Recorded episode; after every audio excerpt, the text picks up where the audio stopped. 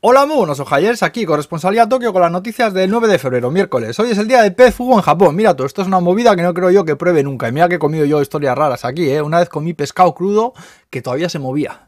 Hostia, esa fue jodida, jodida, ¿eh? Bueno, vamos a la empanadilla. Se mantiene la alerta de que mañana va a caer una nevada del copón de la baraja. Luego han hospitalizado a la princesa Yoko por COVID. Tiene 38 años y está en un hospital que hay dentro del Palacio Imperial. Oye, que la familia imperial pues tiene un hospital para ellos solos. Jodo. En fin, que en Tokio ahora están enviando test de antígeno gratis a todo el que lo pida. Dicen que es para que si crees que tienes el virus, que pidas un test y te quedes en casa. Que como no eres princesa, eh, pues igual molestas en el hospital de tu barrio. Ese petado de plebe.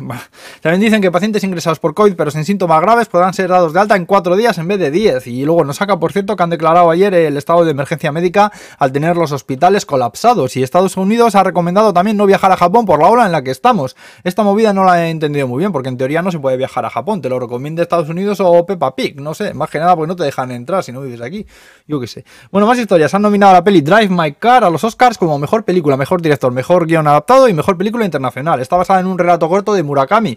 Esperemos que tenga más suerte la peli con los Oscars que Murakami con el Nobel. Murakami, que no te comes un rosco, Murakami. Por cierto, yo la noche de boda le dije a mi mujer, and the Oscar goes to Chiaki. Lo jodido es que esto es verdad. Bueno, Starbucks ha sacado frappuccinos y donos de Sakura, o sea, de cereza, que he visto fotos y bueno, muy rosa todo. Y Lotería, la cadena de hamburgueserías, vende ahora una mierda que ha llamado Hot Wild Chicken, que resulta que es una especie de sándwich de bacon con queso, pero ojo, que en vez de panes tiene dos cachos de pollo rebozados.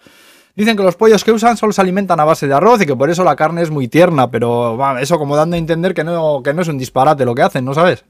Y para acabar contaros que una empresa de Nigata ha empezado a experimentar con un sistema de pagos por reconocimiento facial. La cosa es simple, te registras en una web con una foto y tu tarjeta de crédito y después a la hora de pagar en el restaurante simplemente te tienes que poner delante de, un iPad con cámara que tienen allí y en un segundo el pago está hecho. Le llama, se ha llamado BioPay, lo han llamado, que es como pagar con el wallet de tu iPhone pero sin tener que sacar tu móvil ni nada.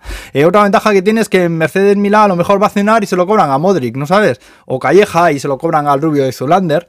O cualquier abuela que se puede poner fina y paga por McCartney. bueno, y aquí lo dejamos ya. Hala pues, buen miércoles, Agur. Adiós, adiós.